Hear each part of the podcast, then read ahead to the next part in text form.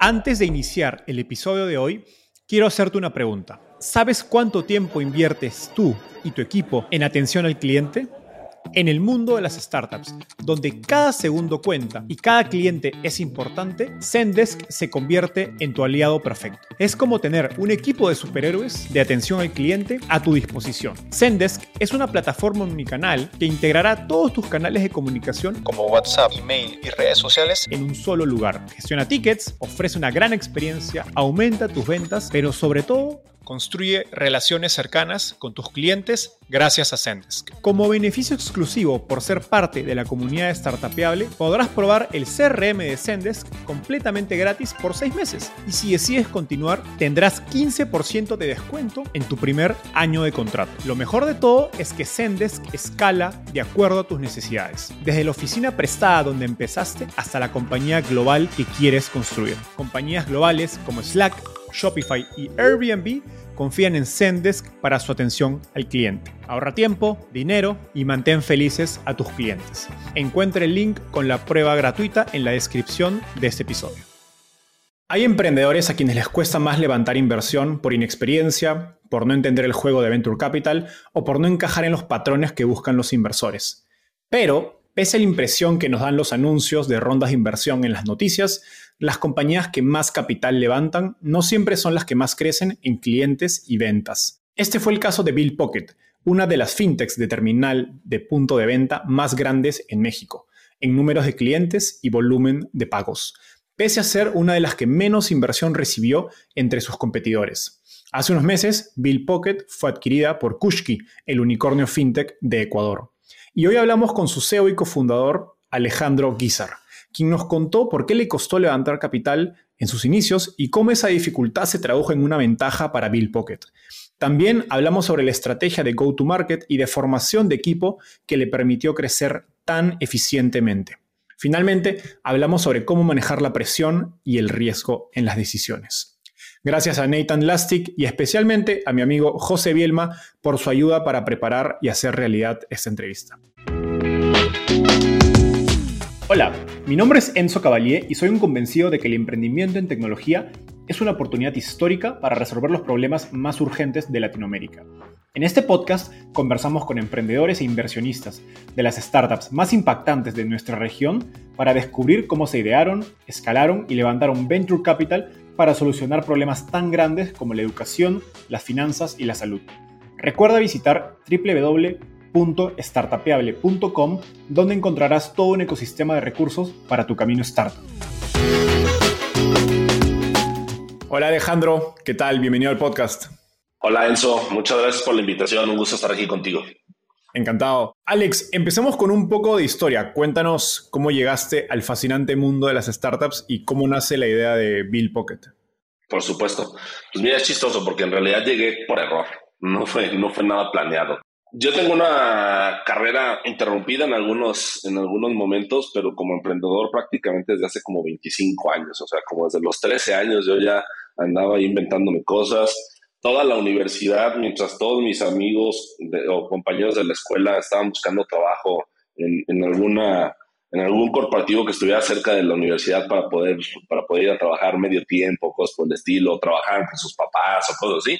Yo estaba eh, haciendo, creo que uno de los negocios más redituables que encontré en la vida fue como por ahí de 2004 hacer páginas de internet, que hacíamos páginas de internet mi hermano y yo, y era un negocio increíblemente redituable en aquel entonces porque nadie entendía cómo hacer páginas de internet, ¿no?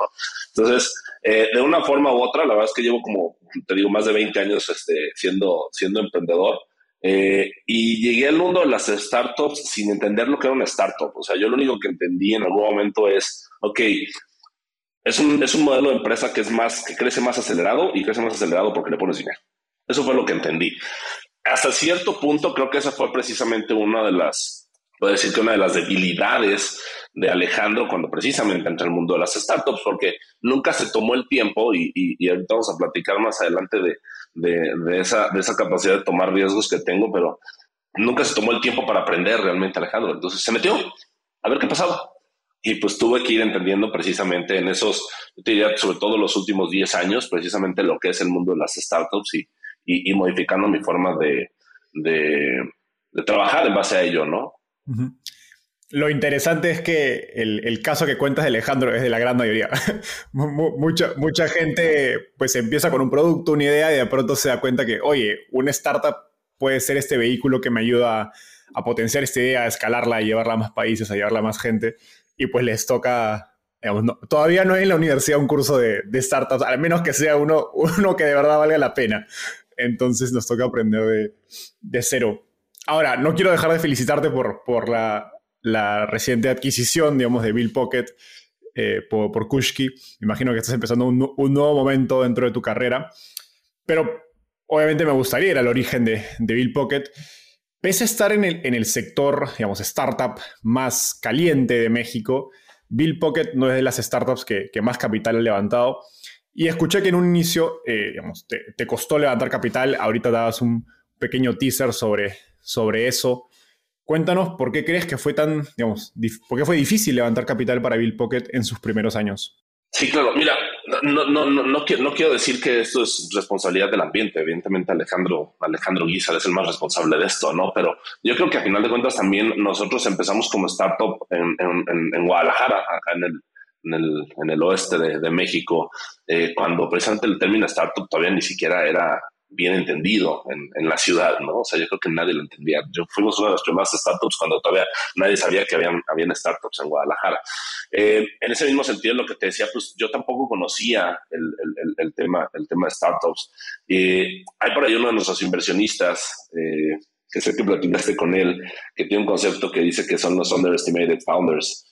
Y, y creo que precisamente encajo este, en este emprendimiento en particular como un underestimated founder, ¿no? O sea, sin tener network en Estados Unidos para ir a acercarme a los fondos de capital privado, que obviamente eran mucho más maduros que los que había en México. Hace 10 años, cuando en México apenas estaban saliendo los primeros fondos de, de capital privado.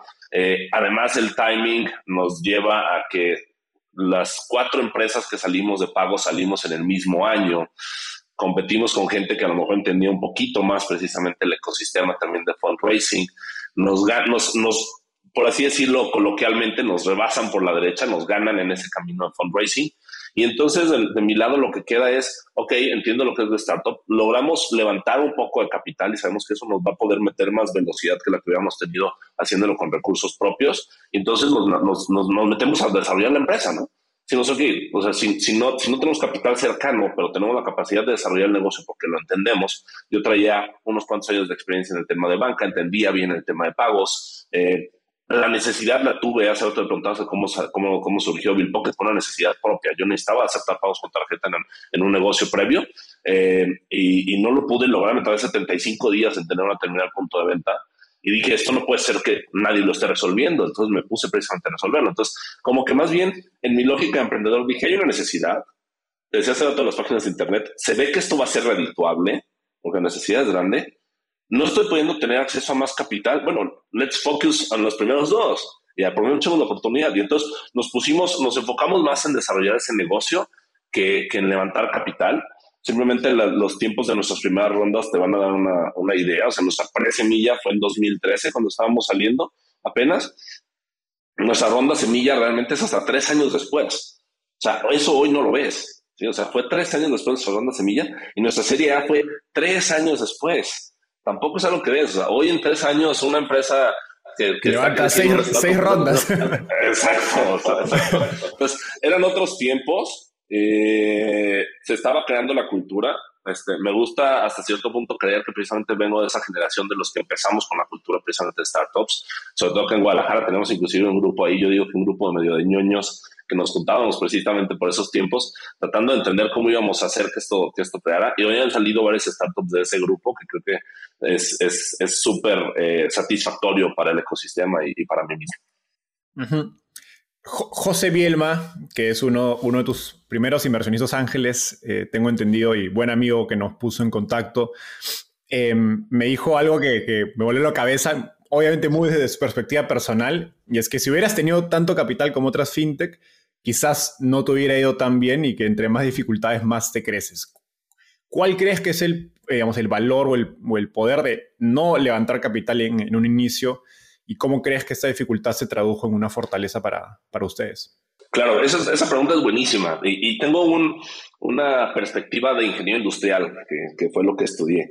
Y creo que los sistemas, como una empresa es un sistema, las empresas siempre hacen, siempre tienen que tener todas las funciones, aunque no las tengan definidas, ¿no? O sea, siempre hacen marketing bien, mal, pero siempre hacen legal, siempre hacen contabilidad, siempre hacen todo, aunque tengas una persona que a lo mejor hace cinco cosas.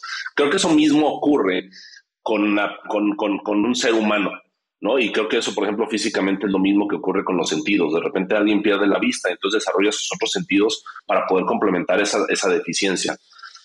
Creo que en ese sentido, como compañía, como equipo directivo de Bill Pocket, inclusive como, como Alejandro, esas dificultades de no poder levantar capital nos enfocaron en esos otros dos principios que te decía. Esa es una gran oportunidad y entendemos cómo resolverla. Entonces, pues no puedo levantar capital, enfoquémonos en lo otro. Entonces todo nuestro esfuerzo se fue hacia aquel lado. ¿A qué nos llevó? A que precisamente hicimos pues uno de los facilitadores de pago más grandes del país.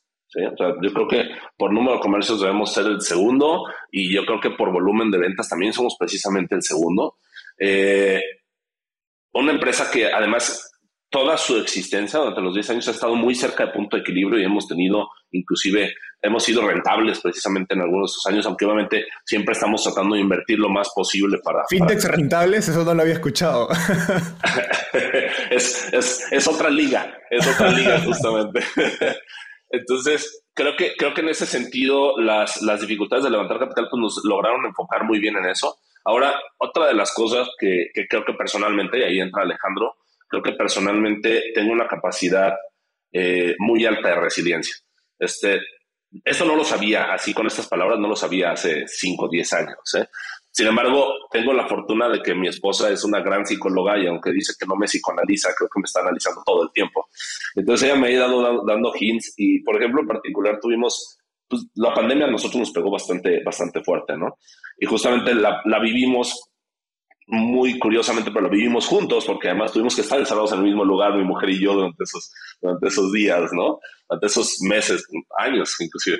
Este, entonces, en ese momento, cuando ella, me, cuando ya había pasado la, la parte más importante de la crisis y ya habíamos salido de ello, habíamos adaptado a la compañía para entender mejor cómo adaptarnos a esa nueva realidad y crear inclusive eh, habilidades, capacidades para, para, seguir creciendo después de la pandemia, eh, me decía, es que eh, es, es, como si fueras una cucaracha, o sea, las cucarachas cuando tienen, cuando tienen, o sea, ya ves que está esto de que si hay una bomba nuclear, los únicos que sobreviven son las cucarachas, ¿no? Entonces me decía, pareciera que agarras fuerza en el momento de la crisis. O sea, yo no te dije nada en ese momento, pero yo veía y decía, este hombre está cansadísimo, aún así está trabajando 18 horas al, al, día y está resolviendo los problemas y está saliendo y, y, y, es ese momento en el que a lo mejor muchas personas dirían, o sea, ya, ya, ya no puedo con esto, y a mí al contrario como que precisamente me energiza esa situación. Entonces creo que a lo mejor un poquito, ya, ya, ya cerrando ese punto, a lo mejor un poquito ese tema de la dificultad de no levantar capital, hasta cierto punto inclusive una cierta frustración relacionada con eso, por, sobre todo en la etapa temprana de Bill Pocket, no entender, no entender bien cómo hacer ese proceso de fundraising, pues más bien me energizó a hacer lo otro, ¿no? Tenemos que hacerlo rentable, tenemos que entender en el mercado y tenemos que saber cómo esta compañía la podemos crecer, aunque no, no tengamos acceso al, al capital. ¿De dónde crees que surge esa resiliencia? Porque a veces hablas con emprendedores que tienen una conexión muy, pero muy personal con el problema, digamos, eh, su familia tuvo este problema, es un, de repente un producto de salud eh, o un producto educativo, etc. En tu caso fue más como un problema que lo identificaste, entonces creo que hacer esa conexión es un poco más difícil. ¿De, de dónde crees que surge esa resiliencia por vamos a hacer esto? Hay un VC que ahorita se me olvidó el nombre en, este americano, este que tiene un tweet por ahí que, que, una vez me encontré que decía que chips on, on, your shoulder, put chips on your pocket. Bueno, es un dicho americano, ¿no? En realidad. Pero una vez lo leí precisamente en un tweet. Y pues creo que, creo que esa, ese, algo de lo que muchos de los emprendedores creo que no hablamos constantemente es ese síndrome de impostor que muchas veces tienes, ¿no? Que dices, o sea, estoy logrando cosas, pero no sé si las debería estar, no sé si yo estoy preparado para estar logrando lo que estoy logrando, ¿no? Entonces, de repente, ese, esa falta de self-confidence, yo creería, te obliga a hacer las cosas todavía mejor, porque te tienes que demostrar que sí puedes hacerlas. Entonces, creo que es más un reto conmigo mismo, este, es más un, un, un, reto personal, es más un tema de decir, Claro que se puede y tengo que encontrar alguna forma en que esto se pueda. Me acuerdo mucho cuando estaba en los primeros años de universidad eh, y fuimos, estaba en un intercambio en un verano, nos fuimos con unos amigos a esquiar. Yo nunca había esquiado en mi vida, decir, nueve años, nunca había esquiado. Me pongo a esquiar y para colmo de males, por mi estatura, este, en la cámara no se ve, pero, pero bueno, cuando nos conocimos tú y yo físicamente, viste, eh, con, la, con, la, con, la, estatura te vuelves un poco más torpe, ¿eh? entonces soy un poco torpe. Eh, y esquiar me costó muchísimo trabajo. Me tardé poco más de un día en esquiar, en, poder bajar por primera vez en la pista de niños completa. Este, y entonces el primer día que mis amigos me veían que me caía y me caía, de repente uno hacia el final me dice, no entiendo cómo después de seis horas que estamos aquí, te sigues levantando y sigues intentándolo. O sea, yo ya me hubiera subido en el lift al, al, al, restaurante y me estaría tomando un Bloody Mary y no volvería a intentar hacer esto nunca en mi vida, ¿no? Y le dije, no, bueno, es que, o sea, ¿por qué todo lo demás lo pueden lograr y yo no lo puedo lograr? Y creo que entonces es, es, es mucho, mucha relación en, ese tema de resiliencia con un tema personal, de que en mi cabeza creo que puedo lograr todo, aunque no me salga la primera o a la milésima ocasión. Justo estoy leyendo un libro eh, llamado Amt It Up de Frank Slotman, que es el CEO de, de, Snowflake, y él habla mucho de esto que dices, el chip on your shoulder, que es gente que tiene la necesidad de mostrar algo, de mostrar que puede lograr algo. Y que eso es algo que él, él personalmente busca en, cuando hace sus contrataciones en, en todos los equipos que, que, ha construido a lo largo de, de décadas. Ahora, digamos, en, en el contexto de eso que nos has dicho, cuando hay fundadores a quienes les cuesta evidentemente más levantar capital por red de contactos, eh, porque no entendió el juego de True Capital o no se dio el tiempo para hacerlo, porque usualmente uno no, no empieza una startup para decir, ok, voy a, quiero entender el juego de True Capital, lo haces por la, al menos si lo haces por las razones correctas, es por lo contrario, es porque quieres hacer un negocio, quieres agregar valor, quieres resolver un problema. Em, entonces, estoy seguro que conoces a varios emprendedores de este perfil. ¿Qué consejos le das cuando vienen y te dicen, oye, Alex, me está costando levantar capital? Hay uno, hay uno en particular y que se lo repito mucho y que creo que resulta muy frustrante para ellos, eh, por lo menos por las caras que les veo cuando se los digo. Eh, porque creo que, creo que uno de los errores que cometemos como emprendedores cuando nos está costando trabajo levantar capital y encontramos a alguien que se empieza a interesar en nuestro negocio, es que empezamos a adaptar el negocio a los inversionistas. Entonces de repente el inversionista te dice, no, es que sabes que a mí no me gusta A y creo que lo, lo deberías de hacer como C entonces de repente estás haciendo un plan para hacerlo como sé, porque quieres levantar capital. Entonces, una de las cosas que yo, yo les digo, la primera explicación que les digo es, o sea, no puede ser tu objetivo precisamente como tú dices hoy, levantar capital. Ese no es tu objetivo. Tu objetivo es el negocio. Ten muy claro eso, ¿no? Tienes que crear una empresa que genere riqueza, que capture valor, que, que, que, le agregue algo a la sociedad y que, y que, y que pueda generar este, trabajo, eh, innovación, etcétera. Pero no puedes adaptar tu negocio al, al, al, VC y lo que generalmente les digo ya así como muy práctico es, no, es, el VC no tiene la razón. Perdón, sé que tú también estás en ese negocio, pero el VC, el VC es VC, tú eres emprendedor, tú estás haciendo el negocio, tú entiendes el problema, tú sabes por dónde moverte. Stick to it. Porque yo lo que sí he visto mucho, eso es que sí hay algunos emprendedores que llegan a desviarse demasiado de su negocio por querer atender las necesidades de lo que los VCs creen y terminan perdiendo un, caso muy cercano, inclusive en nuestra industria, terminan perdiendo años de su vida de emprendedor, porque llega un momento en que el VC se da cuenta que lo que le dijo que hiciera no estaba, no era lo mejor, le dice, ok, sabes que no, pues ya, ya no lo sigas haciendo, pero sabes que inclusive pues ya no te voy a dar más dinero, ¿no? Y el emprendedor de repente se da cuenta de que estuvo equivocado durante años por estar escuchando precisamente a alguien más cuando él sabía que no era el camino correcto.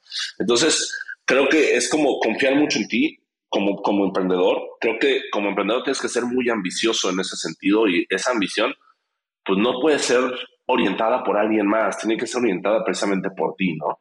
Y es un proceso, es un proceso de crecimiento a final de cuentas, porque te digo otra vez, también hay una, un, un gran síndrome de impostor, por lo menos desde mi perspectiva en el mundo de los, de los emprendedores, en el mundo de las startups, que no, eh, que no forzosamente es cientificado por quienes lo sufren, y que te lleva a tomar a veces malas decisiones en tu negocio y a perder tiempo, que yo creo que es lo más preciado que tenemos como, como, como emprendedores y como seres humanos, ¿no? Totalmente. Y creo que lo más peligroso de, digamos, de, de escuchar demasiado a los inversionistas no es solo lo que mencionas de que digamos que sea una decisión de error y negocio, porque a fin de cuentas, de tú deberías como emprendedor saber más de tu negocio que el, que el VC, de lo contrario, pues dile al VC, mejor tú, tú haces el negocio, ¿no? no, no ¿Para qué me inviertes a mí? Que te termina alejando también de, digamos, de las razones por las que iniciaste el negocio, ¿no? Puedes terminar haciendo algo que no necesariamente estaba alineado con, con tu visión, digamos, del mundo y el propósito que tenías con esa compañía. Ahora, como decías hace un rato, eh, y he escuchado algunos números, eh, pese a haber levantado, digamos, menos capital que, varias de las, que el resto de los otros competidores de terminal de, digamos, de, terminal de pago, de punto de venta, dependiendo del país desde donde nos escuchen. Sus números de ingresos y volumen están pues, en el top, o mencionaste tú el segundo eh, de las fintech en, México, al menos de, pagos. ¿Cuáles crees que fueron las claves que permitieron que, Bill Pocket pueda, crear un negocio tan grande en un sector con, con competidores tan bien financiados? Yo Sinceramente creo que, que, otra vez fue este enfoque precisamente a que esto tenía que ser un negocio. Eh, a veces se entiende incorrectamente el término de, startup como alguien que genera, como una entidad que a veces genera vanity metrics, ¿no? O sea, he escuchado a varios emprendedores, es que no, es que estoy teniendo más usuarios, oye, ¿y, te pagan? No, no me pagan. No sé si son usuarios, a lo mejor son fans, ¿no? A lo mejor son, son este, son, este, le puedes poner otro nombre, pero no estoy tan seguro de que sean usuarios. Eh, en nuestro caso creo que fue mucho el enfoque precisamente a eso, ¿no? O sea, nosotros nunca fuimos y siempre eh, intentamos varias veces porque además veíamos pues, que el mercado se movía hacia allá. Intentamos varias veces algunas de las estrategias que todo el mundo quería hacer, como ir por mercado, por, por negocios de cierto tamaño, de una manera masiva, a través de muchos temas de branding y demás, pero luego lo, lo, corríamos las pruebas de una y otra forma, las evaluábamos y siempre decíamos, esto no tiene sentido.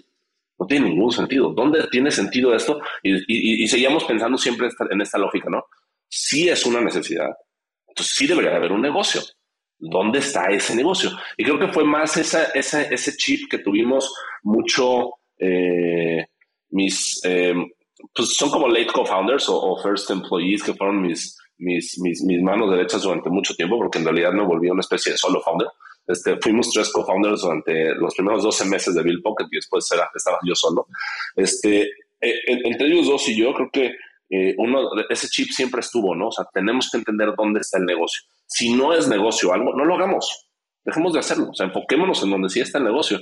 Y creo que ese, ese, esa mentalidad fue la que nos trajo precisamente hasta aquí, porque siempre estuvimos buscando dónde estaba ese espacio para realmente capturar valor, entregándoles una solución de pagos a los negocios que lo necesitaban, que fuera más fácil, que fuera eh, más, más accesible, que fuera, que, fuera, que fuera la solución precisamente a ese problema que, tenían. Cuando hablas de que sea negocio, te refieres a el lifetime value, a la rentabilidad, digamos, inmediata, adquirir un cliente, en términos de qué estás midiendo eso, porque muchas veces, digamos, el, Excel aguanta todo, ¿no? Entonces, en teoría, uno puede decir, oye, mi CAC es X, mi lifetime value es 5X, eh, y claro, si jalas el, Excel, digamos, 24 meses, hace sentido, pero de repente el capital se te acaba a la mitad. Entonces, digamos, hay distintas, eh, ¿cómo lo digo? Eh, disponibilidades a aguantar riesgos y a esperar a, recuperar tu capital invertido en marketing. ¿Cómo fue que toman esa decisión? Claro, yo creo que yo creo que la decisión es bien distinta en cada una de las de las empresas en el sentido del time frame, pero cuando hablas del principio, pues creo que la lógica es precisamente ese que decías, no es el Excel, es la realidad. Sí, o sea, tienes que ser muy apegado a la realidad y entonces tu lifetime value no lo estimes, mídelo. O sea, no, no digas, no, es que mi lifetime value va a ser de 5 años. No, no, no, a ver. O sea, hoy lo tienes demostrado que hasta 12 meses es tanto y hasta 24 meses es tanto. Entonces, tienes evidencia clara de precisamente cuál es tu lifetime value. Entonces, puedes decidir dónde precisamente quieres invertir el dinero. Para nosotros, nuestra lógica, fíjate que ahí sí es una de las cosas que nosotros le contamos a la industria de VC y nuestra lógica siempre ha sido esa famosa regla de dedo de que tiene que regresar tres veces nuestro CAC, ¿no? O sea, nuestro, nuestro lifetime value contra nuestro CAC tiene que ser por lo menos tres veces. Hemos encontrado algunos nichos donde se vuelve 20 veces, te voy a decir uno en particular, así 20 veces, lo hemos tratado de bajar queriendo invertir más y lo hemos podido bajar a 15 veces, pero es tan rentable que no hemos podido bajarlo más. Entonces dijimos, bueno, pues hay que explotarlo ahí, ¿no? ahí, ahí que quede. Exacto, es, es, un happy problem, exactamente. Entonces, eh, eh, creo, que, creo que va más en ese sentido. O sea, creo que sí, efectivamente el Excel aguanta todo y creo que el Excel es una gran herramienta para modelar ideas que tienes y saber realmente el efecto que tiene y demás. Pero no hay nada, no hay nada que pueda suplantar la realidad. La realidad es la que te va a decir si realmente tu negocio es profitable o no. Y cuando hablamos de esta rentabilidad, sí, efectivamente nos enfocábamos en los units economics, ¿no? O sea, saber cuánto me está costando traer un cliente en cada uno de mis canales que estoy probando y cuánto me está dejando el cliente. Muy, muy, muy play manila hasta cierto punto. Hablando de, digamos, de, segmentos de clientes con, con distintos unit economics o, o distintos eh, rentabilidades, tengo entendido que buena parte digamos, del éxito eh, en términos de estrategia de Bitpocket se debe a esta decisión de enfocarse en clientes grandes en lugar de, digamos, de una base de clientes digamos, más estilo pyme, más amplia, donde, pues claro, cada negocio en sí mismo es más pequeño y por lo tanto requiere, imagino, un esfuerzo de capital mayor en adquisición. Em, y justo en un episodio pasado hablamos con, con Daniel Undurraga de, de, Corner Shop, donde él explicaba que a diferencia de otras startups de, delivery, ellos deciden enfocarse en un segmento de mercado un eh, poquito más premium, que sí valoraba su servicio y eso les permitió crecer de una manera muy eh, eficiente en capital y no meterse a la competencia de pues, quién regala más, más créditos o quién da el mayor descuento. Explícanos el razonamiento detrás de enfocarse en clientes grandes, eh, cuando un poco la mayoría de fintechs se están enfocando en, pequeñas empresas y sobre todo ese ha sido el, gran discurso y cómo esto se traduce en que fueron muy eficientes para crecer. Primero empezaría como por una parte personal y es que mi mujer dice que soy eh, oposicionista desafiante. A me gusta la palabra en inglés que, Diagnóstico. que, es medio similar. que es como, que es como contrarian, ¿no? O sea, te dicen las cosas y justamente cuando te dicen las cosas dices, no, yo creo que eso no va a ser. A ver, déjame pienso todo lo demás. Si todo lo demás no me hace tanto sentido como lo que me dijiste, entonces sí te hago caso. Ese, tema de ser como contrarian, cuando nosotros íbamos y tocábamos la puerta de los VCs precisamente, pues el, el speech más, más este, platicado en aquel entonces era precisamente de, de iSettle, por ejemplo, que fue comprado por PayPal, de nuestro principal competidor, por lo menos en marca, precisamente en México. Eh, levantando capital y diciendo que iban a tener cientos de miles, millones de comercios. ¿no? Pero justamente ese es como, regreso otra vez a lo que preguntabas hace rato, como ese vanity metric, creo que no forzosamente implica que va a ser negocio y que entonces ya no estás pensando en una empresa, sino que estás pensando en algo que, que trae fans, que tiene, que tiene gente a su alrededor, que no forzosamente te va a generar rentabilidad. Muchas veces sí hay planes hacer rentabilidad y demás, pero creo que esa es la parte que muchos emprendedores que se enfocan en esta primera, en esos primeros vanity metrics no logran entender desde, desde un principio y por eso a veces esos planes fallan, ¿no? Entonces, cuando, cuando, cuando esa mentalidad mía precisamente me lleva a, a, analizar qué es lo que tenemos que hacer, yo digo, no, no, no, o sea, sí es muy bonito decir tengo decenas de miles, centenas de miles, después millones de comercios, pero la métrica que importa aquí es cuánto dinero podemos generar para poder seguir creciendo nuestro equipo, que va a seguir creciendo nuestra plataforma, que nos va a pedir, permitir traer precisamente más, más este comercios a solucionar la vida. Y fíjate que buscando mucho eso fue que nos encontramos con un segmento, probablemente con el mismo segmento o el segmento similar en nuestra industria, evidentemente, que se encontró Corner Shop, que era ese segmento de comercios que nosotros nos gusta llamarle mid market, porque pueden tener acceso a soluciones de los bancos que con el respeto a los bancos, pero son terribles, ¿sí? Pero que cuando van a buscar la solución del comercio chiquito dicen, es que eso no es para mí, eso es para un comercio chiquito. Te voy a decir la expresión como me la llegaron a decir algunos, algunos este, eh, emprendedores, empresarios en, en, en, México cuando, cuando les preguntaba por qué no tenían una solución como, como, como la que tenían nuestros competidores o la misma nación. ¿no? decían, es que yo como lo entiendo, es que la cosita esa naranja pues es para los tenderos entonces, yo, yo no soy un tanquero, o sea, inclusive es como un tema medio de self-respect, ¿no? O sea, yo no estoy en el tianguis, yo tengo un comercio establecido que tiene un letrero aquí, tengo, me pago mis impuestos, etcétera. O sea, yo soy un, un gran comercio. Entonces, lo que empezamos a entender es que esos, ese segmento precisamente estaba dispuesto a pagar más. Era mucho más valioso porque ellos lo que buscaban principalmente eran tres cosas que no encontraban en el banco. Tecnología, producto y servicio. Y estaban dispuestos a pagar. Entonces nosotros nos dimos cuenta que si nos podíamos precisamente eh, ser extremadamente buenos en esas tres cosas, podíamos capturar ese mercado y que ese mercado además era mucho más rentable. Entonces, que no había que hacer una solución que era como nada más de una cajita out of the box para quien quieran y que tengamos cientos de miles, sino que podíamos solucionar problemas muy específicos que precisamente ese, ese nicho tenía y que era mucho más redituable que hacerlo. Eh, que hacerlo de esa manera masiva. Si te fijas, en realidad se terminó conectando casi como esta historia que te decía de cuando hacía páginas de Internet. Me di cuenta que hacer páginas de Internet porque nadie las sabía hacer y nadie identificaba la oportunidad era súper redituable. Casi, casi es lo mismo, ¿no? Encontramos ese mercado que buscaba una solución mucho más robusta que la que pueden ofrecer cualquier otro de los jugadores del ecosistema de pagos en México.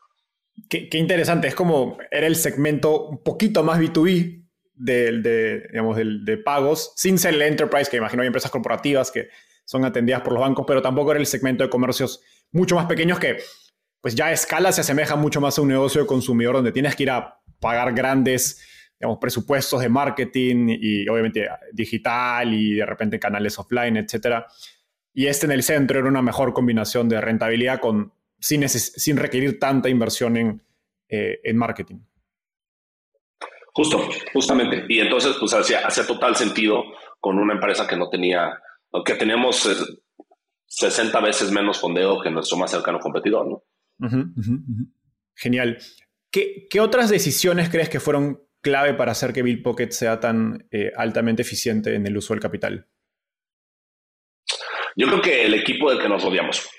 Eh, nos podríamos haber rodeado de un equipo similar al de las startups que están levantando grandes fondeos el día de hoy, que pues a lo mejor es el ejecutivo que está acostumbrado a tener los recursos de una empresa pública y que puede echar a andar una gran maquinaria, pero pues que necesita el war chest para hacerlo, ¿no? Nosotros nos rodeamos de un equipo que me gusta mucho cómo lo definió un VC hace como unos 4 o 5 años, que decía que era street savvy. O sea, eh, realmente, realmente lo que... Equipo con, con calle, para quienes nos escuchan. Ajá, sí, exacto, o sea, con calle, literal, ¿no? Con, con, con, con universidad de la calle. O sea, son súper preparados, pero pues, yo, yo, te puedo decir que, que, todo el equipo, sobre todo el equipo más joven de, de, de Big Pocket, o sea, yo creo que de los primeros siete, ocho años, pues estábamos acostumbrados a ir a la calle, a, a, a entenderle al, al, al, al, comercio. Nuestro onboarding, todavía en esos años, ya después, eh, cuando quisimos cambiar un poquito más nuestra cultura, a hacerlo más escalable y demás, y como otros perfiles, pero nuestro onboarding en aquel entonces te obligaba una semana a ir a la calle a hablar con los comercios, te obligaba a pasar una semana en el call center respondiendo preguntas, y luego eran pues otra semana trabajando con los equipos de operaciones y demás, no importaba cuál fuera tu posición, o sea, la, posición que fuera, ibas a la calle, ibas a contestar el teléfono, ibas a entenderle bien al negocio.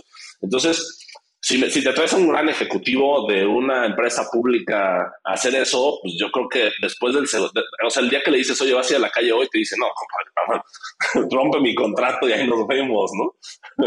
Entonces, creo que, creo que ese, ese tema de, de, esa, de esa cultura, precisamente el equipo, de que sabíamos que podíamos Sabíamos que podíamos lograr lo que, lo que, lo que quisiéramos lograr. Sabíamos que para eso teníamos que entender muy bien el problema. Sabíamos que entender el problema implicaba esos esfuerzos, esos, ese, ese, ese, esa milla extra de hacer algo que a lo mejor no siempre era tan cómodo, porque salir a visitar comercios, te voy a dar un ejemplo, ir a visitar comercios en el centro de la Ciudad de México en un martes a las a las 2 de la tarde no es nada cómodo. No hay, no hay aire acondicionado en el zócalo de la Ciudad de México. Creo que fue No está glamoroso. Exacto, no está glamoroso, exactamente, ¿no? Entonces, eh, eh, creo, que, creo que fue un tema de cultura que terminamos imprimiendo y que obviamente atrajo ciertos perfiles a, nuestro equipo y que, y que nos llevó precisamente a donde, a donde logramos llegar. ¿Cómo crees que ha escalado esta cultura a medida que Bill Pocket ha ido creciendo y viendo y convirtiéndose en un equipo digamos, más estructurado, con más capital, más rentable. Porque algo que suele pasar en, en, las startups, eh, y hoy día se critica, por ejemplo, mucho en las, en las big tech en Estados Unidos, es que pues empezaron como compañía así, muy con una cultura hacker, muy de hacer las cosas, y a medida que fueron creciendo y consolidándose eh, como grandes ya corporativos, pues se han relajado y pierden esos elementos de cultura, como lo que nos mencionas, que justamente los llevaron ahí. Sí, yo creo que eh, es inevitable que tu cultura tiene que evolucionar. ¿No? Eh, yo te, voy a dar un ejemplo, no soy muy fan de los, de los deportes, pero todo un ejemplo que creo que nos vamos a entender todos. Es como un futbolista, ¿no? A lo mejor el futbolista empieza jugando en el barrio, en la tierra, cuando, cuando es un infante, de ahí se va a ir a las ligas básicas, eh, de ahí se va a las ligas infantiles, va a estar en las fuerzas básicas. Cuando ya esté jugando en la, en la Premier League o esté jugando en la Champions, eh, pues no puede tener el mismo comportamiento que tenía cuando jugaba en la calle. Creo que es, es, muy similar en la, en, la, en la, vida de una, de, una, de, una, de una compañía. Entonces, esta cultura nos hemos quedado con las partes que creemos que son indispensables, esta capacidad de crear soluciones, de siempre pensar como out of the box y siempre creer que hay más de una solución a los problemas que nos estamos encontrando, de siempre estar muy cerca del cliente, aunque a lo mejor ahora ya no nos obligamos a estar en el call center, sí estar escuchando mucho de nuestros equipos precisamente que tienen contacto con nuestros comercios, siempre estar teniendo ese input y demás, pero también movernos más hacia un tema mucho más estructurado, la, por ejemplo, la repetitividad de ciertas estrategias cuando logras entender, como este tema de atacar este mid-market, no lo puedes lograr si sigues siendo tan street savvy, ¿no? Ahí es donde ya entra ese componente donde tienes que empezar a poner jerarquías, reglas claras, hacer un buen playbook, tener tus pasos bien estructurados para que puedas repetir esto, ¿no? Entonces, eh, creo que ha sido una de las grandes evoluciones de Bill Pocket en los últimos cuatro, eh, cuatro años, incorporar talento mucho más senior, que sepa cómo hacer esta, esta, repetitividad de lo, que, de lo que hemos ido descubriendo, hacer estructuras que, que, puedan, que puedan sobrevivir por sí solas y que ya no dependan de nada más de individuos que pueden llegar a ser, a ser brillantes, ¿no? Entonces, eh, sí se ha evolucionado, nos hemos tratado de quedar con los componentes que creemos que son muy importantes para preservar nuestra cultura, pero pues nosotros los hemos tenido que ir cambiando. Genial. Eventualmente eh, levantas una serie A de cerca de 7 millones de dólares en 2019, que fue, entiendo, la última ronda, eh, al menos formalmente anunciada antes de la adquisición de, de Kushki. ¿Cómo cambió tu, digamos, estilo de ejecución y mentalidad al pasar pues, de, la, de la escasez de muy poco capital, casi bootstrapped, a, oye, tengo 7 millones de dólares en el banco, ¿no? ¿Fue, ¿Fue fácil priorizar crecimiento sobre rentabilidad? No, no fue nada fácil. Y fíjate que que, más allá del mindset personal, desde mi mentalidad como Alejandro, cambiar la mentalidad, que yo le digo mentalidad colectiva de Bill Pocket, fue todavía más difícil. nos, nos, tomó mucho tiempo. Ya no era solo tú, eran todos quienes venían con, con esta cultura y estilo de trabajo.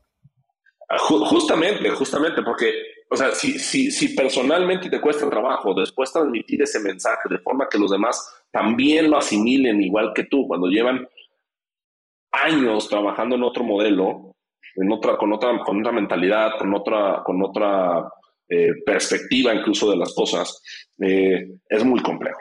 Es muy complejo y siendo muy transparente, o sea, todavía hace meses, o sea, estamos tres años después de la ronda, todavía de repente me encuentro algunas personas que una parte de esa mentalidad no la ha terminado de cambiar, ¿eh? o sea, que de repente sacan comentarios que dices, no, no, no, compadre, no, necesitamos, necesitamos pensar distinto, o sea, acuérdate que a, B, C, esto ya no es un problema, este es el problema ahora, tenemos que reenfocar, cambia tu forma de tomar la decisión.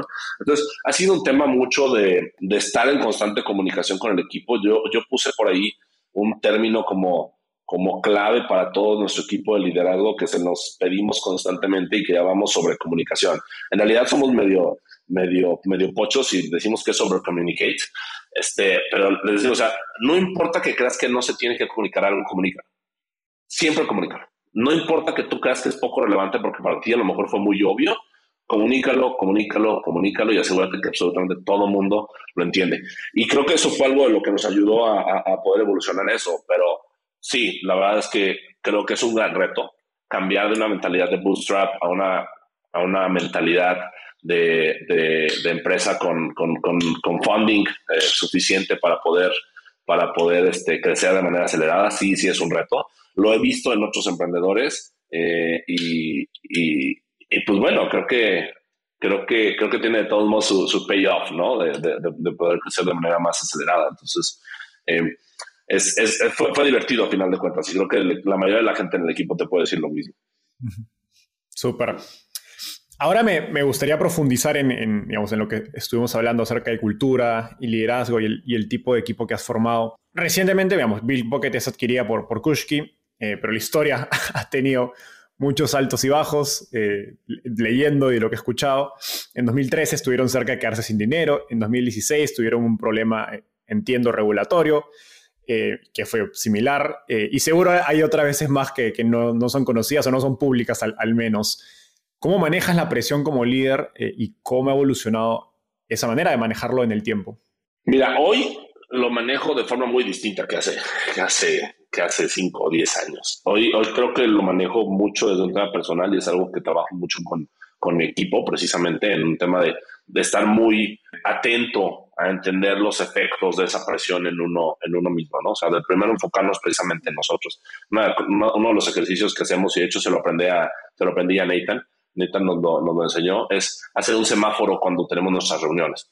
Y el semáforo consiste en que puedas compartir con el equipo, con el equipo que está ahí presente, cuál es tu estado emocional en ese momento. Entonces, tenemos tres, tres colores, verde, amarillo y rojo. Si tú dices verde es porque, mira, no hay nada que me esté distrayendo, no hay nada que me esté preocupando y que me tenga la mente un poco dispersa. Mi energía está, pues si son las 9 de la mañana está al 100 y si son las 7 de la noche, pues a lo mejor está al, 60, al, 30, pero todavía tengo energía para lo que, para lo que falta, eh, o por lo menos para esta reunión, por ejemplo. Si estás en amarillo, es, hoy tengo algunas cosas que me preocupan. Eh, igual y si pudiera, estaría al mismo, tratando de hacer como multitasking, o sea, estando en la reunión y tratando de resolver otra cosa porque me preocupa, pero creo que lo puedo poner a un lado y creo que me puedo meter a la, a la, reunión. Nada más quiero decirles que puedo estar distraído, ¿no? Y rojo es cuando, cuando dices, ¿sabes qué? Estoy porque, porque pusieron que era mandatorio, ¿no? O sea, si no, no estaría. Entonces, eh, lo que tratamos de hacer es que precisamente para que puedas tú decir tu semáforo, pues te tienes que hacer self-aware de cómo estás, ¿no? Tienes que estar muy, tienes que estar claro de cómo, de cómo te sientes tú. Entonces, desde ahí, desde ahí empezamos un poquito esa cultura y eso es algo personal y se lo he, tratado, he estado tratando de pasar precisamente al equipo, ¿no? Precisamente para manejar la presión, lo primero que hago es entender cómo me está, que, que tengo presión. Si no me doy cuenta de que estoy bajo presión, me cuesta más trabajo. Ya cuando me doy cuenta de que estoy bajo presión, tengo varias tácticas para hacerlo, pero yo te diría que sobre todo a mí me funciona mucho el tema del ejercicio. Tengo algunos, tengo algunos de mis líderes que me han confesado que les funciona mucho el tema de la, de la meditación. Yo la verdad es que me cuesta mucho trabajo meditar, entonces prefiero, o bueno, sí tengo como esta forma de meditar, pero es más una forma de meditar activa, ¿no? Por ejemplo, salgo a correr, trato de no llevarme AirPods, entonces pues de repente ya mi cabeza sí está en otro lado y eso es lo que me ayuda a, hasta cierto punto a resetearme un poco, ¿no? Eh, pero también una de las cosas que hemos implementado mucho en la cultura de Bill Pocket ha sido un tema de coaching. Prácticamente la mitad de nuestros líderes hoy están en algún programa o han estado en algún programa de coaching a lo largo de este año.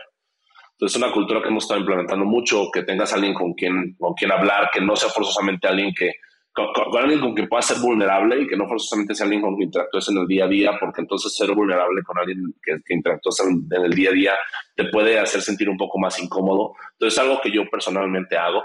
Y yo creo que, que todo esto precisamente pues fue una evolución, porque te digo, al, al, principio, al principio pues era más la presión, la sacaba, pues yo creo que inclusive te voy a decir algo, dejé de fumar hace como un año apenas, o sea, la sacaba en el, en el cigarro, por ejemplo, ¿no? estaba súper presionado y me subía a fumar uno o dos cigarros y entonces ya bajaba y era como, como una persona nueva. Este, hoy creo que parte más de un tema presente identificarla y, y de simplemente administrarla hasta cierto punto.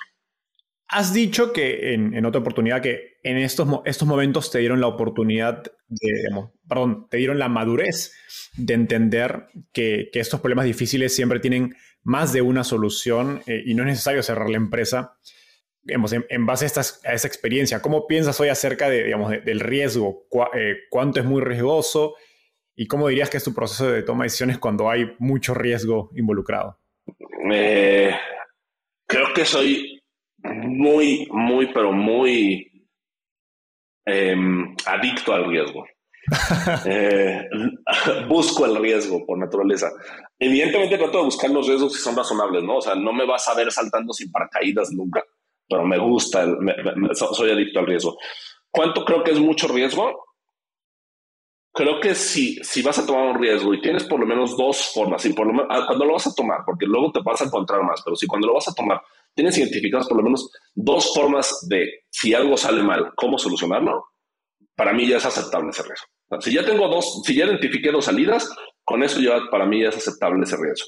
Evidentemente, esta capacidad de, de tomar mucho riesgo, sobre todo en la parte empresarial, pues empieza a cambiar porque ahora el riesgo es un riesgo que toma la estructura en general, la organización como tal. Entonces, sí tendemos a tomar riesgos, pero también estamos en una industria que está supervisada, regulada, por los organismos este, del, sistema financiero. Entonces, el, la, toma, la toma de riesgo en Bill Pocket ha pasado a ser muy distinta a la toma de riesgo de Alejandro Guizar. ¿sí? Alejandro Guizar toma riesgos, precisamente te digo, pues casi on the edge, porque realmente con que, con que tenga entendido que puede, que, puede, que puede encontrar dos salidas, eh, es más que suficiente, pero la, la, compañía definitivamente se ha vuelto mucho más eh, institucional, los riesgos son mucho más medidos, eh, siempre eh, dentro del contexto de, de, compliance y eh, siempre, siempre también entendiendo cuáles son los planes de remediación cuando, cuando te metes a un, a un, a un riesgo, ¿no? Que creo que eso sí, se, sí, lo, comparte, sí lo compartí yo con la, con la cultura de Bill Pocket, ¿no? O sea, siempre, si vas a tomar un riesgo que, que pudiera resultar grande, aún en el contexto de la compañía, siempre tener claros cuáles son tus, medios, tus, tus, tus mecanismos de remediación de, de, de, ese riesgo que vas a tomar. Perfecto. Ahora, te he escuchado decir eh, en una entrevista anterior que tu mayor fortaleza como emprendedor es tu capacidad de seleccionar las personas indicadas para tu equipo. Y lo que me pareció interesante es que dijiste y que se suban al barco y crean en el sueño. ¿Cómo defines a, digamos, a la persona indicada? Eh, ¿Qué características buscas en un miembro de ese equipo que te dice, oye, esta persona sí se quiere subir al barco? Hay tres características principales que busco y la primera es la más importante con respecto a la segunda parte de la pregunta, entonces voy a empezar de la menor a la mayor. Yo creo que la menor, evidentemente, es una capacidad para entender problemas complejos. Estamos en una industria que es muy, de lo que cabe es muy pequeña, es muy compleja porque es como una caja negra. O sea, tú le preguntas a cualquier persona que no esté en la industria de pagos si no tiene la menor idea de cómo funciona, ¿no? O sea, tú sabes que pones tu tarjeta en una terminal y pues por arte de magia le tienes que pagar 30 días después al banco, es todo lo que sabes, ¿sí? es, es, una caja negra. Entonces, al estar en una industria que es tan compleja, pues hasta cierto punto tenemos que buscar perfiles que tengan esa capacidad cognitiva de entender problemas complejos, ¿no? Eso es, ese es clave en, en, la, en, la, historia de, en la historia de Bill Ya, la segunda y bueno, en este sentido hay un tema de cultura, de cultura Bill Pocket Premio 2019 que, que, que, era muy divertido, pero pues ya después me dijeron que era una práctica que no ayudaba a traer mucho talento. Este, pero hacíamos un test como de capacidad, este, de capacidad de razonamiento matemático. Eh, donde eran 20 preguntas que tenías que responder en 20 minutos. Los resultados aceptables eran que tuvieran 6, 7 preguntas respondidas correctamente y nos llegamos a encontrar, hay algunos, hay algunas personas que están en nuestro equipo en, en, Bill Pocket que nos llegamos a encontrar que podían responder las 20 preguntas correctamente en la mitad de tiempo. Este, entonces creo que nos hemos rodeado de gente con una capacidad increíble. la verdad es que Bill Pocket tiene, tiene, un pool de talento increíble en ese sentido. Uno segundo es un tema de energía. Eh, yo en particular soy una persona con una energía muy alta. Mi mujer dice que soy muy intenso. Eh, es, es, es, esta energía que pues es la que te hace levantarte a las de repente a las 7 de la mañana y estar, poder tener una reunión a las 7 de la mañana porque es el horario en el que tenemos que hacer que eso funcione y a veces también estar a las 11 de la noche y estar pensando al respecto de lo que, de lo que quieres resolver en este mundo, ¿no? Entonces ese nivel de energía también para mí es clave porque cuando tratamos de interactuar en un equipo que tiene precisamente esa energía muy alta, te voy a dar un ejemplo de energía, cuando se vino la, la pandemia, cuando se cierran los comercios en, en, en marzo de 2000 de 2020, en particular el 16 de marzo, porque no sé si recuerdas, pero en particular en México es un día feriado y por eso me acuerdo yo mucho de que en ese, en ese, en ese long weekend, ese, ese fin de semana largo de, de, 2020 fue cuando, cuando empieza el, confinamiento en, México, eh, pues vemos cómo empiezan a todos nuestros comercios en aquel entonces 97% de nuestro de nuestro volumen de pagos estaba en comercios de tarjeta presente, o sea, en comercios que tenían que tener abierto su negocio para estar cobrando. Entonces cierran los negocios, pues te imaginarás que nuestro volumen se fue, pero literal en picada, ¿no? Entonces, para el jueves de la semana, de la primera semana de pandemia, nos sentamos con todo el equipo y dijimos, a ver, ¿qué vamos a hacer? Platicamos cosas con los ingenieros, negocios, todo, y de repente llegamos a una solución y dijimos, ¿sabes qué? Vamos a hacer algo que se llama pago a distancia. Que luego nuestros competidores le pusieron ahí una S más y le cambiaron un poquito el nombre y demás. Pero dijimos, vamos a hacer algo que se va a llamar pago a distancia. Va a ser un link donde el, el, el, restaurantero para poder seguir vendiendo su comida, cuando tocas un pedido por teléfono porque a lo mejor no tenían Rappi, no tenían su delivery propio ni nada, este, pues entonces cuando tomas un pedido para, por teléfono te va a mandar un link a tu WhatsApp, vas a pagar desde ahí, o sea, es como un e-commerce súper simplificado y el restaurantero va a preparar con toda la confianza del mundo el platillo porque sabe que vas a ir por porque ya lo pagaste.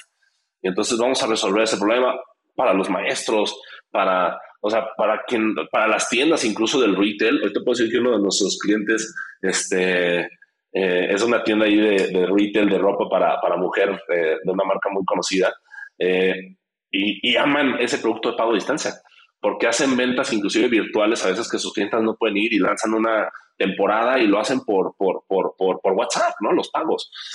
Ese proyecto nació el jueves en la tarde de esa primera semana de pandemia entre todo el equipo de, de Bill Pocket y estaba puesto en producción para que los comercios lo empezaran a utilizar el lunes. Nos tardamos 96 horas, 96 horas en tenerlo en la calle. Entonces, ese nivel de energía que tiene el equipo de Bill Pocket no puedes, no puedes obviarlo en una persona que se integra, ¿no? Para que pueda haber fit, tienen que venir con ese, con ese nivel de energía. Evidentemente no se necesita igual en un tema de, de la gente comercial que a lo mejor en, en, un financiero que necesitas que más bien este, aterrice bien las cosas, pero es, es, algo, es una generalidad. Y la última, y que con eso la voy a unir a la siguiente pregunta, es, es, una palabra que luego es utilizada como de una forma muy cheesy o como muy, muy cursi o inclusive que a veces no se entiende diferente a como por lo menos yo y creo que el equipo de porque no entiende, que es el tema de la pasión. Eh, cuando hablan de pasión, muchas veces la gente, ah, sigue tu pasión y entonces pues te gusta hacer música y dedícate a la música, no importa nada. No, yo creo que la, pasión como yo la entiendo es, si hay algo que estás haciendo, a lo mejor no es tu cosa favorita, pero si, si hay algo que estás haciendo en este momento, hazlo con toda la energía y con toda tu capacidad que tienes en ese momento, ¿no? Y entonces buscamos gente que tenga precisamente pasión y lo encuentras en todos los en todos los, los niveles de profesionistas, ¿no? O sea, a veces puedes llegar a tener un gran directivo con una gran experiencia en un gran corporativo, porque tenemos varios de ellos en nuestro equipo, que su pasión es realmente solucionar el problema. No vienen porque quieran tener 1.500 personas que les reporten, no vienen porque quieran tener una oficina en Reforma o en la Quinta Avenida que, tenga vista. No, no, no, vienen por eso, o sea, vienen porque quieren resolver el problema. Y esos son los perfiles que, buscamos, ¿no? Esa gente que sea como, como muy la palabra en inglés me gusta como muy doer, pero como, como la gente que ejecuta, la gente que hace que las cosas pasen. Y eso es algo que buscamos mucho precisamente en, en, en la gente que nos rodeamos y la gente que viene a, a ser parte de, de, Bill Pocket. Qué, qué, interesante, es, es como un amor por el deporte, ¿no? O sea, hacer las cosas porque te gustan hacerlas en sí mismas. Justo, y entonces esas personas siempre están buscando la misión, ¿no? Y entonces cuando les compartes la misión que tenemos como Bill Pocket, y ves las caras que dicen, sí, claro, eso es lo que quiero hacer. Ahí es donde quiero estar. Entonces tienes más certeza que se van a subir al barco contigo. Ahora, a ver, eh, eh, los barcos de las startups suelen ser ideas locas y, por naturaleza con muy poca, poca probabilidad de éxito. Eh, ¿Cómo mides esa, esa convicción? O sea, ¿qué, preguntas le haces? explícanos un poco más de esa reacción en la cara que mencionas que te dice, ok, sí, esta persona está, entiende a qué se está metiendo y está realmente convencida. Fíjate que se podría relacionar también un poquito inclusive con este tema de energía, pero yo creo que mucho es que, que la persona te tenga feedback. Yo cuando trato de traerme a... Y es, y es, una política que tenemos en nuestro equipo de reclutamiento, no nomás platicamos de lo bonito que es Bill Pocket, platicamos de lo feo que es Bill Pocket, ¿no? Es que, o sea, de repente hay problemas que hay que resolver y, y, los tienes que resolver, o sea, para eso venimos, tenemos que resolver esos problemas. Entonces, cuando, cuando empiezas a platicar con las personas y les dices todos los retos que van a tener, no les hablas nomás de los perks, ¿no? No nomás les dices, oye, pues es que mira, la oficina está bien padre y hay asados y hay este, noches de película y cosas por el estilo. No, o les dices, mira, el reto es de este tamaño y esto es lo que queremos lograr. Y es complicado porque llevamos 10 años tratando de lograrlo y todavía no llegamos ahí, pero sabemos que vamos por el camino correcto y es enorme el problema. La gente que se emociona con eso, creo que esa es la gente precisamente que queremos tener. La gente que dice, wow, esto está increíble, eso es justamente lo que quiero hacer, ya no quiero estar te voy a decir algo, en un banco, este, nada más atendiendo sesiones de consejo, ¿no? O sea, quiero estar precisamente ahí. Esa, es la gente precisamente que buscamos. Y es cuando les haces, creo que también tiene mucho que ver con tratar de identificar ciertas partes de la personalidad de la gente y es algo que hemos bajado mucho al equipo de, de Talent Acquisition, pero pues de entender que la gente en sus experiencias pasadas ha tenido situaciones similares, saber por qué están buscando una oportunidad, eh, nos gusta mucho la gente que en realidad viene con nosotros porque le gusta Bill Pocket, porque le llama Bill Pocket, porque, porque quiere precisamente ser parte de esa, de esa aventura. Evidentemente tenemos que hacer nuestra propia labor de venta de, de, lo que estamos haciendo, pero creo que es mucho ese empuje de que la gente te diga, sí, eso es lo que quiero. ¿sí? Y entonces preguntas, preguntas muy sencillas es, oye, ¿por qué, ¿por qué dejaste otro, este otro barco, ¿no? A lo mejor un transatlántico público y demás. Y si la respuesta es, ah, no, pues es que ya no podía crecer, o no, es que, sabes que no me va bien con mi jefe, cosas por el estilo, pues empiezas a entender cuál es la personalidad de la persona, ¿no? Cuando, cuando en cambio tienen y te dicen, ¿sabes qué? Es que, pues el reto, la verdad es que ya no me llenaba, o sea, ya no, ya no era suficiente para mí, ya no era algo que estuviera eh, persiguiendo, pues entonces empiezas a ver que es una persona con otro tipo de ambiciones, con otro tipo de incentivos incluso, ¿no? De, drivers precisamente para crecer. A ver, lo, que nos has mencionado son preguntas incómodas, digamos, en, una, en el contexto de una entrevista, que sé que también, digamos, las haces, eh, no solo al momento de reclutar, sino al momento de resolver problemas con tu equipo. En este contexto, ¿cuánto tiempo le das a alguien con bajo rendimiento y cómo sabes cuándo dejarlo ir? Fíjate que justamente las, las, preguntas incómodas yo las he aprendido como un tema de, como una herramienta de crecimiento personal y del mismo equipo. ¿sí? Eh, nosotros cuando tenemos nuestras reuniones all hands o cuando estamos haciendo revisiones de estrategia y demás, siempre, siempre tenemos eh, la premisa de que tenemos que empezar por platicar lo feo, que es aquello que no, lo hicimos mal, o sea, que sabemos que inclusive fallamos al ejecutar. Lo malo, que sabemos que hicimos nuestro mejor esfuerzo, pero no llegamos. Y al final viene lo bueno, que es lo que nos salió bien y fue maravilloso. Todo el mundo tiende a hacerlo al revés. Quiere siempre platicar lo bueno antes de llegar a lo malo y a lo feo. Entonces eso te lleva a tenerte que hacer preguntas personalmente o a tu mismo equipo, a Travel Pocket, incómodas. Oigan, ¿por qué fallamos? ¿Qué fue lo que falló? No me digan que salió bien, díganme qué fue lo que falló. ¿Sí? Y en ese sentido, cuando pensamos en tiempo, no te puedo decir que tengo un reloj y estoy viendo a ver si van a dar resultados o algo por el estilo. Lo que generalmente, mi, mi, lógica y junto con el equipo, cuando alguien no está teniendo el desempeño que estamos esperando, es primero voltear a ver si le pusimos ese eh, como path for success, como ese camino para que puedan llegar al éxito correcto, ¿no? O sea, primero, primero nos preguntamos eso. Oye, a ver, esta persona necesitaba estos recursos, nos los pidió en tiempo, nos lo dejó claro, ¿se los pusimos? Sí, ok. Los recursos sean adecuados, los identificó bien o no, porque a lo mejor su problema puede ser que no identifica recursos, depende de la posición donde está, pues a lo mejor puede ser un problema que puedes dejar pasar y no pasa nada, ¿no? Pero en otras posiciones sí puede ser más estratégico. Entonces, si tuvo los recursos, tuvo ese path for success, ese camino hacia el éxito, vamos a decirlo bien pavimentado, bien puesto y demás, y no dio resultados, ahí sí es cuando decimos, ¿sabes qué? Creemos que entonces no es la persona correcta.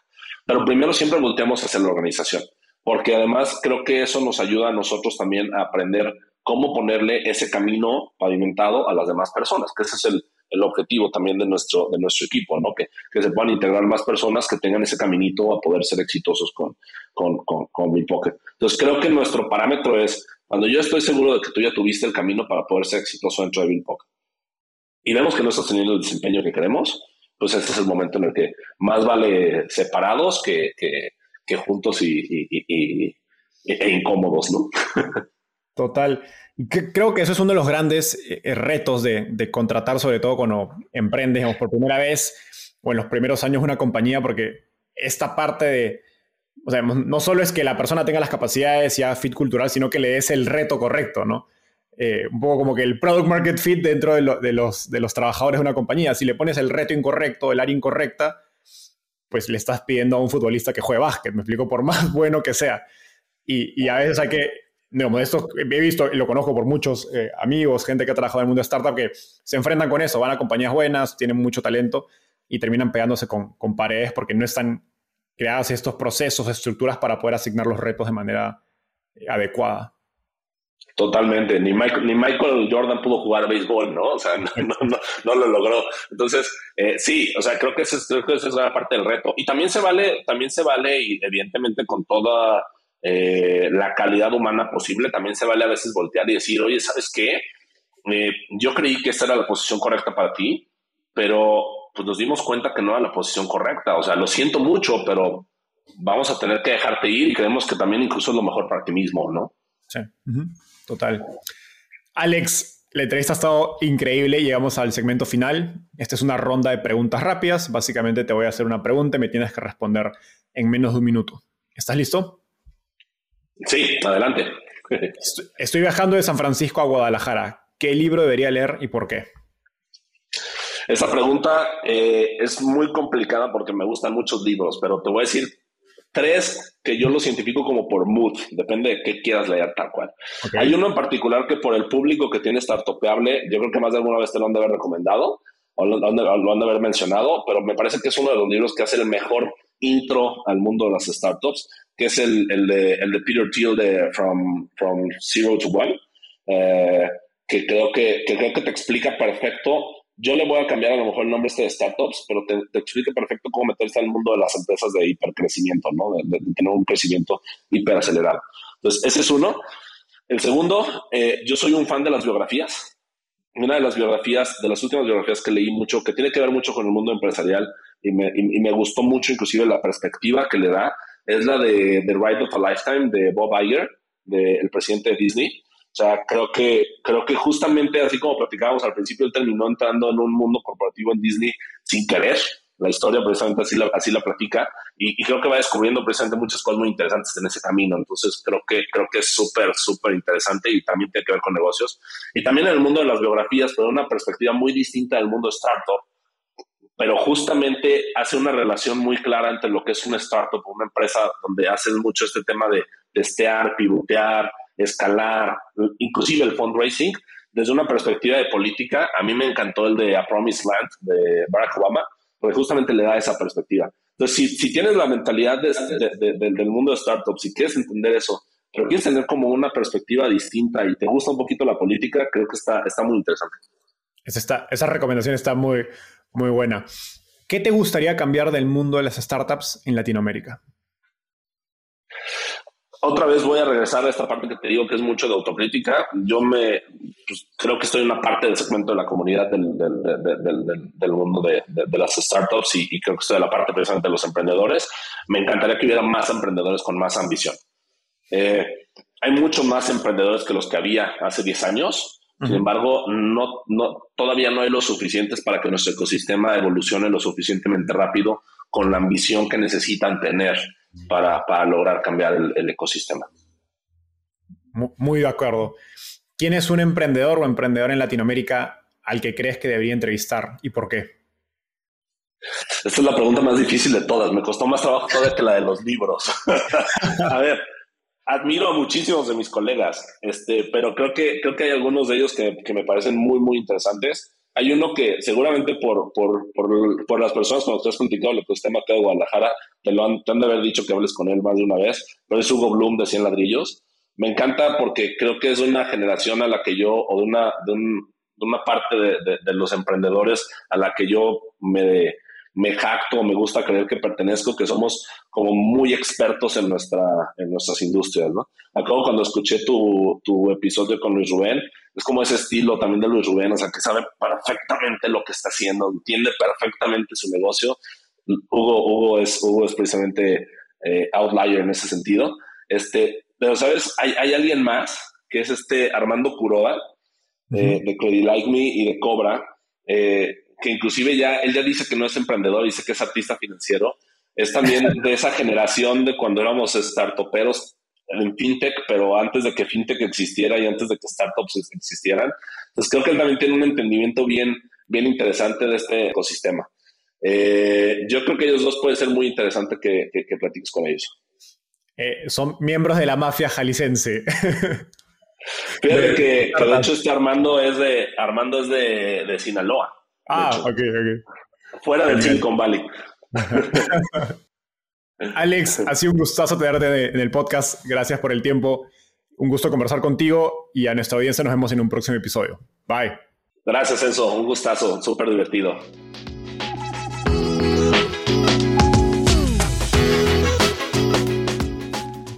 Antes de cerrar el episodio, quiero contarte que lanzamos el podcast Startupiable en 2021 y en menos de un año ya somos casi 10.000 personas que lo escuchamos cada mes.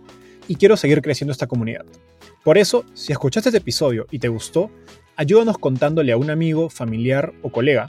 Suscríbete y déjanos un review en Spotify o Apple Podcasts. De hecho, me gustaría saber quién eres y por qué escuchas el podcast. Mándame un mensaje sencillo a enzo.startapeable.com o por Twitter a arroba contándome por qué escuchas el podcast Startapeable y cómo te ayuda en tu empresa o trabajo.